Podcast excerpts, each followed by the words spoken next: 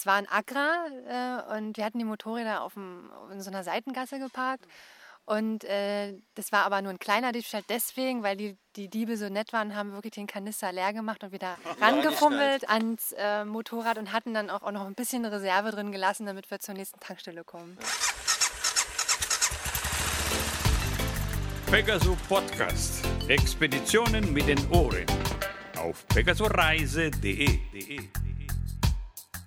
Hallo liebe Fernreisende. Hier ist die siebte Ausgabe vom Pegaso Podcast und es ist auch gleichzeitig der zweite Teil von unserer Sonderausgabe vom Motorradreisetreffen in Oberliebersbach, was vor wenigen Wochen in der Nähe von Heidelberg stattgefunden hat. Und wir haben, das ist eine besondere Ausgabe auch deswegen, weil wir gleich zwei Ferngespräche haben, nämlich einmal eine Aufnahme, die wir gemacht haben bei diesem Motorradreisetreffen und einmal ein äh, Skype-Gespräch ähm, das ich geführt habe mit Didier und Barbara aus der Schweiz, die unterwegs sind ähm, auf einer Weltreise und gerade in Ulaanbaatar in der Mongolei sind. Bei diesem Skype-Interview äh, hat Claudio einen alten Bekannten getroffen oder gesehen und zwar war das der Andreas Hülsmann, ne? Der war auch da und ähm, lässt Grüße ausrichten. Und ähm, ja, das Schlusswort kommt von Filippo. Filippo haben wir auch auf dem Motorradreisetreffen getroffen. Ist jetzt auch lustig, ne? Auf dem Treffen getroffen. Aber zuerst haben wir jetzt das Ferngespräch mit den Emmenreitern. Genau, und die Emmenreiter, äh, das ist ein junges Pärchen, die in Berlin leben. Und die waren mit zwei ganz besonderen Motorrädern unterwegs. Sag doch mal, Claudio zwei MZ-Motorräder und ähm, sie waren, äh, sind gefahren durch den Balkan, durch die Türkei, Iran, Pakistan, Indien bis zum Himalaya-Gebirge und wieder zurück. Das Ferngespräch. Okay, ja, jetzt sitzen wir hier gemütlich im Schatten ähm, mit äh, Suse und Micha, die zwei Emmenreiter. Äh, ihr wart unterwegs mit zwei ganz speziellen Motorrädern, zwei MZs. Äh, Micha, was, waren das, was sind das genau für Motorräder? Das sind zwei äh, Motorräder aus der ehemaligen DDR. Die sind Baujahr 87 und 88, sind 250 Kubikmaschinen mit Kickstarter, also sehr simpel aufgebaut, sind Zweitakter, kann also wenig dran kaputt gehen, gibt keine Ventile, die eingestellt werden müssen und einfach zuverlässige Motorräder, äh, leicht zu reparieren und ausreichend schnell für uns zumindest. Wie seid ihr auf die Idee gekommen, ausgerechnet mit solchen Motorrädern zu fahren, während äh, man sonst eher vielleicht mit einer BMW, Adventure, KTM, mit Touratec-Ausstattung unterwegs ist und ihr mit so alten, sehr einfachen Motorrädern? Na, eigentlich fahren wir ja auch moderne, schnelle Motorräder. Aber wir wollten die Reise äh, zusammen mit, dem, mit einem ähnlichen oder demselben Motorrad machen und haben überlegt, wie können wir uns denn äh, äh, das leisten und haben dann, kam dann Micha auf die Idee, es gibt doch da ein schönes äh, Motorrad aus der DDR, das er aus seiner Kindheit schon kannte. Also es und war, darf ich kurz unterbrechen? Es war, also war so ein Jugendtraum von mir, so eine 2.5er ETZ zu haben. Und äh, den hatte ich noch nicht erfüllt, diesen Jugendtraum. Und äh, so haben wir eins und eins zusammengezählt und haben gesagt, okay, ich erfülle einerseits den Traum, den ich mal hatte, so 2.5er ETZ. Und andererseits äh, nutzen wir die Motorräder gleich, um die Reise zu machen. Und so hat es sich ergeben. Da haben wir lange darüber nachgedacht. Ein halbes Jahr hat der Entscheidungsprozess gedauert, ob wir denn mit so kleinen, einfachen Motorrädern bis nach Indien und Nepal fahren können. Und je länger wir darüber nachgedacht haben, desto sicherer wurden wir in unserer Entscheidung. Äh, und dann ging es einfach los irgendwann. haben die Dinger gekauft. Erst das eine, dann das andere, dann komplett auseinandergenommen, neu aufgebaut, ein bisschen modifiziert.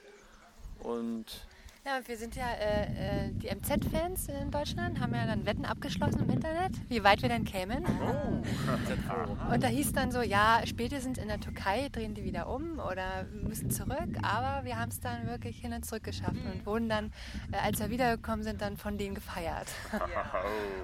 Stimmt, ihr habt ja auch gesagt, gestern in eurem wirklich wunderbaren Vortrag mit den tollen Fotos und den witzigen Geschichten, dass ihr keinen einzigen Plattfuß hattet ne, auf der gesamten Strecke. Das ist ja auch eine Leistung. Glaublicherweise, ja, wir haben ja nichts dazu getan, dass es ja. so war. Äh, wir hatten wahrscheinlich gute Reifen und einfach viel Glück.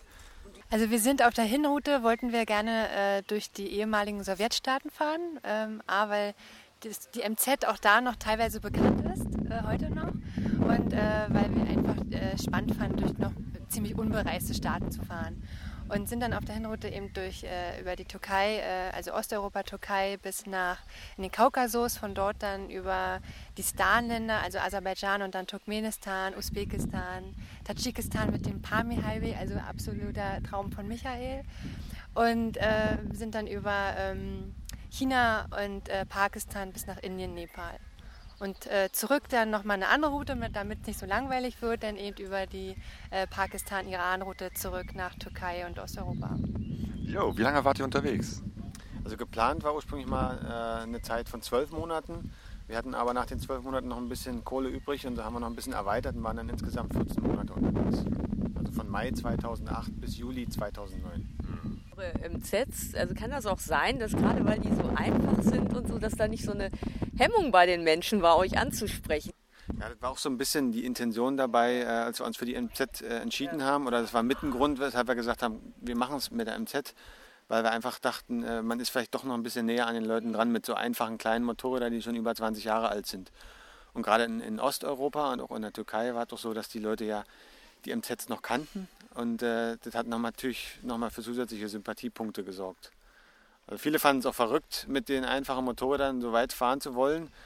Aber nachdem ich dann erklärt habe, dass es eigentlich nur Punkte dafür gibt, mit den Dingern loszufahren, fanden es alle dann recht einleuchtend. Dann haben wir auch mal so, dann war man immer so in dem, in dem Zwiespalt die denken, du hast ja eigentlich Kohle und bist jetzt hier so ein bisschen geizig, aber wir mussten dann auch immer so ein bisschen klar machen, wir haben uns das Geld auch lange angespart ja, ne, und äh, müssen auch ein bisschen ja. haushalten damit. Und da musste man immer ein bisschen so gucken, dass man da ja. nicht so eine haben, komische Stimmung erzeugt. Wir haben den Leuten auch versucht klarzumachen, dass, es, dass wir auch Opfer gebracht haben für diese Reise. Das ist uns ja nicht so zugeflogen. Wir haben gesagt, wir haben alles, alles hinter uns gelassen, wir haben alles verkauft, wir haben Wohnungen und so weiter, alles aufgegeben, um diese Reise finanzieren zu können. Und haben gesagt, wir haben äh, uns für zwei alte Motorräder entschieden, die wenig Geld gekostet haben, äh, die sich auch ein Pakistaner hätte leisten können.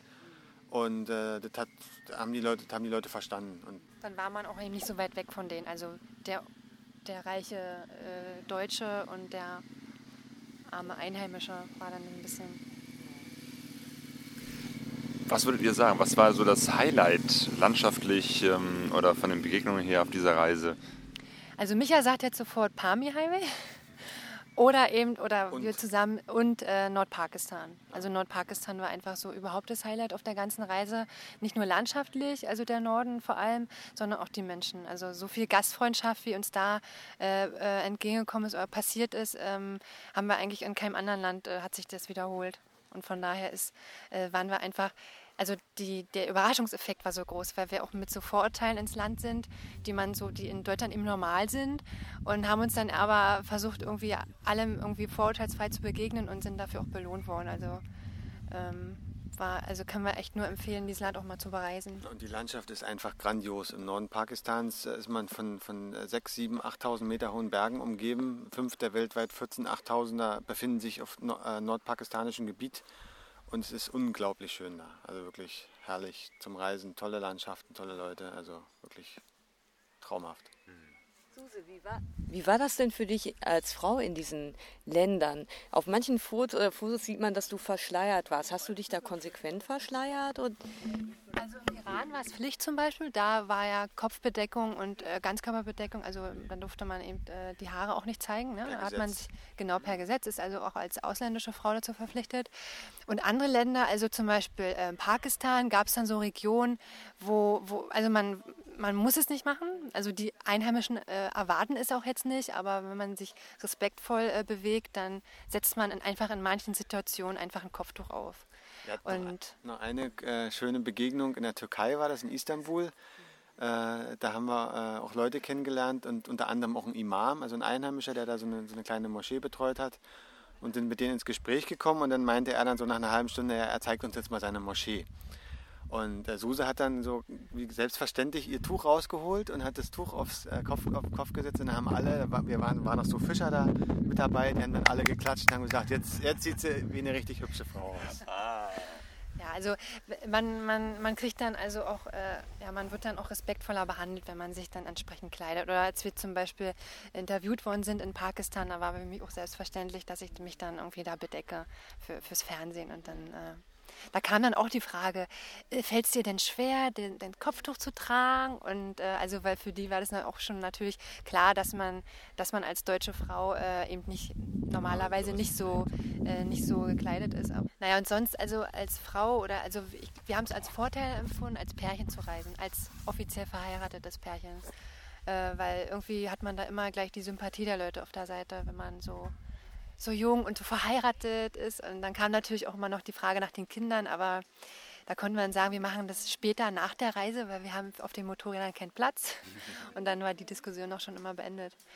Und ansonsten so, ich habe ja auch ein bisschen die Befürchtung gehabt, dass in den muslimischen Ländern so, dass sie dann gar nicht mit mir sprechen und sich dann immer nur an Michael wenden. War dem aber nicht so. Also, ähm, also ich kann diese Situation, dass man als Frau ignoriert wird oder so, nicht teilen. Ihr hattet ja diese tolle Liste, was alles auf der Reise so, was alles sich so ereignet habt. Und da hattet ihr ja, glaube ich, einen kleinen Diebstahl nur auf der gesamten Reise. Ne? Was war das? Was ist euch da abhanden gekommen? Na, da wurde uns das, das kostbare Benzin geklaut aus einem Ersatzkanister, den wir, den wir draußen am Motorrad dran ja. hatten. Und äh, das war ein Agra äh, und wir hatten die Motorräder auf, dem, in so einer Seitengasse geparkt. Und äh, das war aber nur ein kleiner Diebstahl deswegen, weil die, die Diebe so nett waren, haben wirklich den Kanister leer gemacht und wieder ran, ran, rangefummelt ans äh, Motorrad und hatten dann auch, auch noch ein bisschen Reserve drin gelassen, damit wir zur nächsten Tankstelle kommen. Ja, also haben wir es mit, mit einem Lächeln genommen. Also haben wir uns eigentlich mehr darüber gefreut, dass die, dass die Diebe so nett waren, als äh, über den eigentlichen Verlust, der nun nicht so groß war mit vier Litern Benzin. Habt ihr euch da auf Englisch verständigt in diesen Ländern oder ja, Pakistan und Indien ist mit Englisch ja kein Problem. Also da sprechen auch einfache Leute so ein paar Wörter Englisch. Man trifft auch manchmal äh, ja, in Indien auch Leute, die sehr fließend Englisch sprechen. Dann kann man sich auch mal ein bisschen länger mit denen unterhalten. Und äh, ansonsten, also die ganzen ehemaligen Sowjetrepubliken, da war ganz gut, dass wir noch ein bisschen Russisch sprechen konnten, weil da kam man dann mit Englisch wirklich nur bei den jüngeren Leuten durch. Und die älteren Leute, die konnte man immer noch so ein bisschen mit Russisch äh, ansprechen und dann so ein paar Sätze und ein paar Wörter austauschen. Genau. Oder wir hatten, also was sich auch total bewährt hat, sprachlich, war so ein, so ein Bild, äh, Bildwörterbuch. Also so ein, so ein Wörterbuch, wo dann so Zelt und also so Gegenstände des täglichen Bedarfs äh, abgebildet waren. Dann konnte man noch manchmal einfach so auf so ein Zelt tippen und man möchte irgendwo zelten oder man möchte äh, Wasser haben oder man braucht irgendwie eine Luftpumpe oder so. Es gab auch also, ein Bild für Durchfall. ja, genau. In diesem, in diesem, in diesem also es gibt da verschiedene Hersteller. Ja, Blechdurchfall und Durchfall, ne? Möchte man sich ein Bild aus. das habt ihr auch gebraucht zwischendurch, ne? Ab und zu haben wir, äh, genau, also mit dem Bildwörterbuch dann irgendwie sind, wenn wir gar nicht mehr weiter wussten. Naja, war jedenfalls äh, eine, gute, eine gute Entscheidung. Dann kam man irgendwie sprachlich. Ähm, ja, im Nachhinein weiß man gar nicht, manchmal hat man das Gefühl, man hat mit den Leuten richtig Gespräche geführt, obwohl man gar nicht die, dieselbe Sprache äh, äh, gesprochen hat, aber man tauscht dann irgendwie Gestiken oder Zeigen und so weiter, so viel Sachen, Informationen aus, dass da doch irgendwie noch ein bisschen hängen bleibt. Pegaso-Reise. Pegaso-Reise. Die Emmenreiter haben auch eine schöne Homepage mit Fotos, wer sie sich angucken möchte, emmenreiter.de. Ähm, einen Link dazu haben wir auf unserer Seite pegasoreise.de. Claudio, aber jetzt sag mir doch mal bitte, was ist denn jetzt ein Fußbus? Es wird jetzt sprachlich ein bisschen komplizierter. Ähm, nämlich Didier und Barbara, die ich eher zufällig im Netz äh, gefunden habe, deren Blog, ähm, sind zwei Schweizer. Und ja, das ist ein Schweizer Ausdruck, Fußbus, erklärt Barbara gleich selber. Die ähm, sind unterwegs mit einem äh, Toyota, so einem kleinen Bus und ähm, sind jetzt gerade in Ulaanbaatar, in der Hauptstadt der Mongolei, im Oasis. Das ist ja so ein, so ein Traveler, so eine Herberge, wo sich äh, Reisende aus aller Welt treffen. Zweirädrige und vierrädrige, vielleicht auch dreirädrige oder einrädrige. Und dort habe ich mit den beiden auch per Skype gesprochen. Das Ferngespräch. Hallo Didier und Barbara. Ihr seid unterwegs, seid jetzt gerade äh, in Ulaanbaatar mit eurem Bus und macht eine Weltreise. Es war für uns einfach ähm, sowieso Zeit, mal in der Schweiz einen Break zu machen und, und etwas Neues anzusteuern. Und es hat uns eigentlich weggezogen und dann ist die Idee jetzt, die wir haben mit dem vielen Rumreisen, ist einfach so Stück für Stück immer ein bisschen größer geworden und schlussendlich sind wir unterwegs und gehen jetzt dem nach. Also es ist nicht so irgendwie ein Riesenflash und jetzt gehen wir, sondern einfach es hat sich so entwickelt, Stück für Stück. Ja, ihr habt richtig vor, einmal komplett um die Welt zu fahren, ne? Ja, du, du bist von dem her, müssen wir leider sagen, nicht ganz auf dem Laufenden, noch niemand. Also wir ähm, haben jetzt eigentlich die Pläne ein bisschen geändert Ja. und fahren ähm, Richtung Skandinavien wieder zurück, von Ulaanbaatar, also quer durch Russland Aha. nach Nord über Nordeuropa Ja. und dann von Hamburg aus nach äh, Buenos Aires. Also wir machen nicht den Loop ganz hinten herum über den Pazifik. Aha. Mhm, Also ja, unser erstes, wir haben uns vorgestern entschieden, eben wirklich den Plan zu ändern. Ach so, okay, dann ist es ja ganz aktuell. Jetzt wissen, wissen erst unsere Eltern, ja, wir haben es darum geändert, weil trotzdem, dass wir mit den Russen im Großen und Ganzen sehr gut klarkommen, wir haben immer noch keine Ahnung, wie wir ähm, das Verschiffen des Fahrzeugs von Vladivostok aus nach Ah. Valparaiso regeln können. Mhm. Und ähm, das, was wir wissen, ist einfach, dass es unheimlich teuer wird. Und Mm. dass wir die ganze Sache von Hamburg aus zu einem Drittel des Preises machen können. Ja. Und darum haben wir gesagt, okay, ich meine, 4.000, 5.000 Dollar, das sind drei, vier Monate Reisen und darum haben wir den Plan geändert. Ah ja.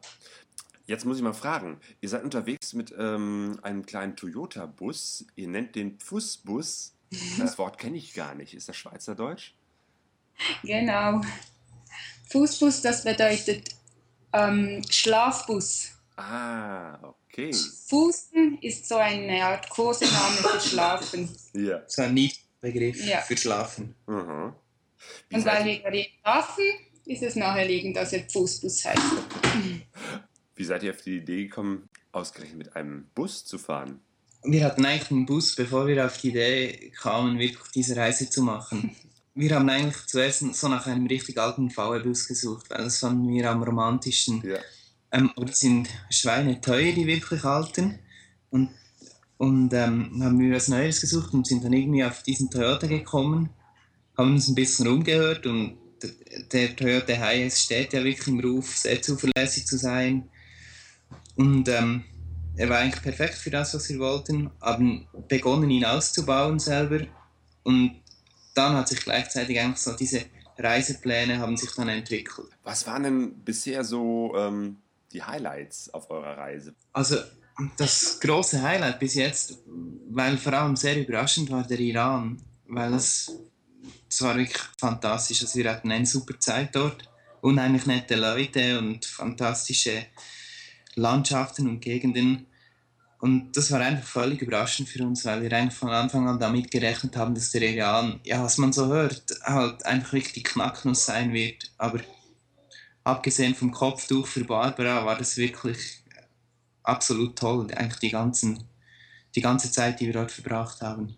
Wir sind bis, bis Mongolei, also bis Ulaanbaatar, sind wir prima klargekommen. Also wir hatten auf 18.500 Kilometer einen platten Reifen wegen einem Nagel, also wirklich nichts zu reklamieren. Mhm. Und dann jetzt ähm, ab Ulaanbaatar, wir waren jetzt drei Wochen im Süden in der Gobi unterwegs und das war einfach für das Fahrzeug wirklich Limit. Also vernünftige Leute machen das mit einem Landcruiser und wir haben das dann trotzdem mit unserem Bus versucht und da ging dann schon einiges in die Brüche. Also wir waren jetzt fünf, sechs Mal den, ähm, den Dachträger schweißen, ähm, mussten eine Scheibe ersetzen, ähm, die Kupplung ist mal für einen Tag ausgestiegen, also die Kupplungshydraulik ist kaputt gegangen. Mhm. Es gab schon einiges, und eigentlich das meiste eben mitten in der Wüste.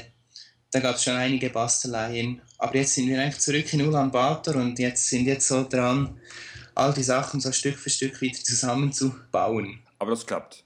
Ja, bis jetzt sind wir ähm, recht zuversichtlich. Wir haben jetzt doch noch ein, ein Teil, das wir hier einfach nicht finden, wahrscheinlich weil es einfach wirklich eine europäische Spezifikation des Fahrzeugs ist. Ähm, lassen wir uns noch schicken per Brief Mhm. und dann gehen wir dann weiter. Gab es irgendwelche besonderen Begegnungen, die ihr interessant fandet? Und da gab es jede Menge. Ja, da gab es ganz viele. Also zum Beispiel Mina war schon speziell. Also da waren wir eigentlich am, am Baikalsee unterwegs und, und ziemlich müde. Und wir haben einfach keinen schlauen Platz gefunden, um zu übernachten, wo wir uns auch sicher gefühlt haben einigermaßen. sind dann in ein kleines Dorf gefahren und haben einfach die erstbesten Leute gefragt. Und wir hatten dann Glück, die Tochter des Hauses war etwa in unserem Alter und sprach recht gut Englisch. Und wir waren eigentlich ab der zweiten Sekunde Teil der Familie dort. Und das war schon ganz speziell. Mhm. Da haben wir mit ihm ein, zwei Tage dort verbracht, haben quasi auf dem Bauernhof ähm, gecampt und ähm, haben dann die, fast die ganze Familie, die ging dann am Montag wieder zum Studieren nach Ulan-Ude, haben die mitgenommen in unseren Bus und mhm. die haben uns dann wieder an, ein, an Bekannte oder an Freunde weitergeleitet. Wir konnten bei denen auf der da in der Dacia übernachten und wir waren da wirklich über eine Woche mit, plus minus mit immer irgendjemandem von dieser Familie unterwegs und, und speziell eben mit der Tochter auch und die hat uns die Stadt gezeigt. Also das war wirklich ganz toll. Und solche Begegnungen hatten wir jetzt schon, schon drei, vier Mal eigentlich. Außer erstaunlich waren häufig jetzt eben doch schon angewiesen dann auf die Hilfe von Einheimischen in, in all diesen Ländern. Und ähm, ja, wir haben nicht Leute getroffen, wo wir sagen müssen, hoffentlich sind wir genauso, wenn jemand uns in der Schweiz dann anspricht mit einem Problem. Ja, im Moment seid ihr jetzt gerade äh, in Ulaanbaatar im Oasis, ne? Ja, das Oasis ist, ist wirklich ein toller Platz. Ist eigentlich mitten in einer nicht allzu hübschen Umgebung. Also ziemlich so in einem Außenquartier. Aber es ist wirklich eine Oase. Es wird geführt von Sibylle und René. Äh, Sibylle ist Österreicherin, René ist Deutscher. Und es ist wirklich ganz toll gemacht. Ähm, mhm. Es hat einen Garten mit Jurten. Man kann aber auch problemlos im Auto übernachten. Das machen wir eigentlich. Also wir campen quasi, ihr können Duschen, Toiletten und so benutzen. Hat ein nettes Café und ähm, ja, es ist wirklich interessant, weil es auch soziale Aspekte berücksichtigt. Also beispielsweise die sanitären Anlagen stehen auch den, den Locals offen, die hier rum in der Gegend wohnen und äh, ja, in diesen Läden gibt es nirgendwo irgend fließend Wasser oder etwas in dieser Art. Mhm. Ähm, es hat eine Schreinerei, wo auch relativ viele Leute angestellt sind, die eben auch äh, hier arbeiten. Also es ist eine spannende Institution und man fühlt sich einfach auch sehr wohl. Ja, es ist immer ein Kommen und Gehen hier. Also es ist immer was los. Irgendjemand kommt immer oder geht und fliegt was am Motorrad oder am Auto und es gibt immer was zu helfen und zu erzählen und von dem ist schon sehr spannend. Ja, lustig. Worauf wollt ihr auf der Reise auf gar keinen Fall verzichten? Du, also bis jetzt ist ganz klar, dass das Duct Tape, das wir dabei haben, also das Klebeband, wo wir schon einige Sachen jetzt zusammengeklebt haben, haben zum Teil provisorisch und zum Teil ist es dann ähm, definitiv geworden. Also das war bis jetzt, wir wurden schon zwei, dreimal gefragt, was der wichtigste Gegenstand ist. Und es ist eindeutig das Klebeband.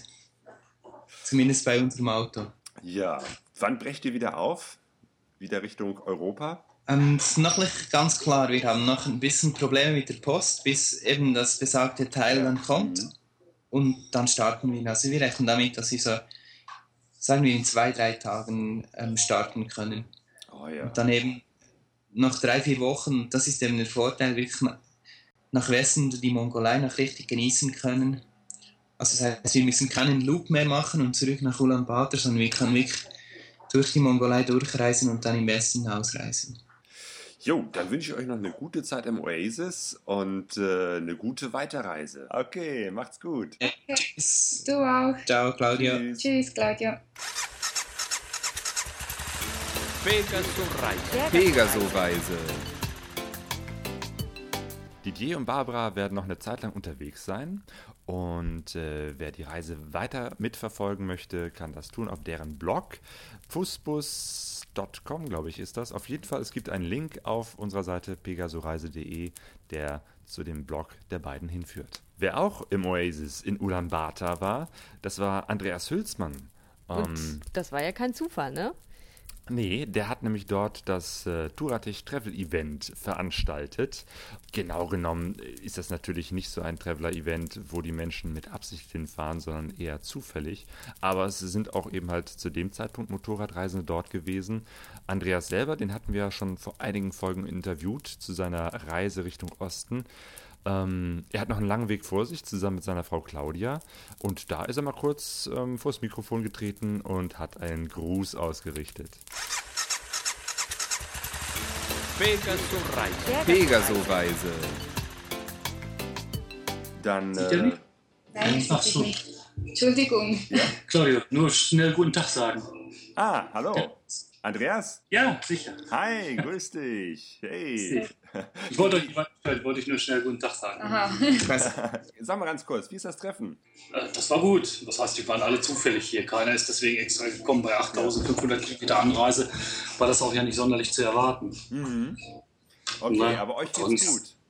Ja, ja, ja, uns geht's gut. Schön. So. Doch, Ja, doch, ich doch. Jetzt einen der Anreise machen wir ein bisschen Pause und dann geht's weiter durch die Mongolei und dann fahren wir weiter Richtung Magadan. Alles klar. Alles klar, ist alles schön, Gute ne? Reise. Pegaso-Reise. Pegaso-Reise. Wir müssen noch erwähnen, ähm, dass der nächste Pegaso Podcast, die achte Ausgabe, ein ähm, Schwerpunktthema haben wird, nämlich Rallyes. Und zwar haben wir zwei Rallyes unter die Lupe genommen. Zum einen ist es die legendär unvermeidliche Rallye Dakar. Die härteste Rallye der Welt. Ja, ja, genau. Und dann haben wir aber auch ähm, als Gegenpol dazu die verrückteste Rallye der Welt. Die Rallye Allgäu Orient. Da habe ich ein Interview geführt mit Sven Rauhut vom Out of Range Projekt, ein Team, das mitgefahren ist. Bei der ähm, letzten Sendung hatte ich ja schon mal erzählt, so die äh, Rallye ist, ähm, ja, musste abgebrochen werden. Da ist einiges schiefgelaufen. Ähm, mehr dazu in der nächsten Ausgabe vom Genau. Pegaso Podcast. Genau, und warum die ganzen Teilnehmer und wahrscheinlich auch der Sven überhaupt keine Lust mehr haben, jemals eine Fähre zu besteigen, das wird, glaube ich, in dem Interview ganz deutlich. Das Schlusswort hat jetzt der Filippo mit einer sehr philosophischen Betrachtung von Motorradreisen und was man auf so einer Fernreise alles braucht. Und zwar, der Filippo, den haben wir getroffen am Lagerfeuer des Motorradreisetreffens in Oberliebersbach. Und der Filippo ist oft mit einem sehr ungewöhnlichen Gefährt äh, unterwegs. Und Also er beweist eigentlich, dass man äh, Busfahren und Motorradfahren miteinander kombinieren kann. Gleichzeitig. Pegaso-Reise. Pegaso-Reise. Wir stehen jetzt hier am Feuer, endlich mal. Und äh, neben mir ist der Filippo. Und du bist mit einem riesengroßen, was ist das, ein Wohnwagen, äh, ein kleiner LKW. Ne, 10 Tonner LKW umgebaut zum Wohnmobil. Ja. Ne, mit äh, Garage für zwei Motorräder hinten dran. ja, alles dabei. Äh, was ist es für ein Modell? Das ist ein Mercedes, äh, 10 Tonner mit 130 PS. 32 Jahre alt und äh, man braucht Zeit für die Reise. Ja. Okay, das heißt, eigentlich kannst du ja eine ganze Menge mitnehmen. Ne? Du hast gerade schon ein bisschen so erzählt, du hast deine eigene Dusche, deine Heizung, äh, also schon so ein bisschen ja, den Luxus unterwegs. Aber was ist für dich so das Wichtigste, was du dabei hast? Was ich dabei habe, das ist die Freiheit äh, im Kopf. Das ist das Wichtigste. Und äh, was ich wieder mitnehme, ist äh, das Gefühl zu leben. Weil äh, man hat ja Erlebnisse und äh, diese Erlebnisse die vergisst du in zehn Jahren nicht mehr. Und dann weißt du, dass du da gelebt hast. Und wenn du so auf Reisen bist, dann hast du Erinnerungen an dein Leben. Ja. Jo, danke. sind alle auf der Reise, doch keiner weiß, wohin es geht. Alle auf der Reise. Wir sind alle auf der Reise, diese Zeichen. Alle auf der Reise, alle auf der Suche, die Sehnsucht ist unser Motor. Wir kennen uns nicht. Pegasoreise.de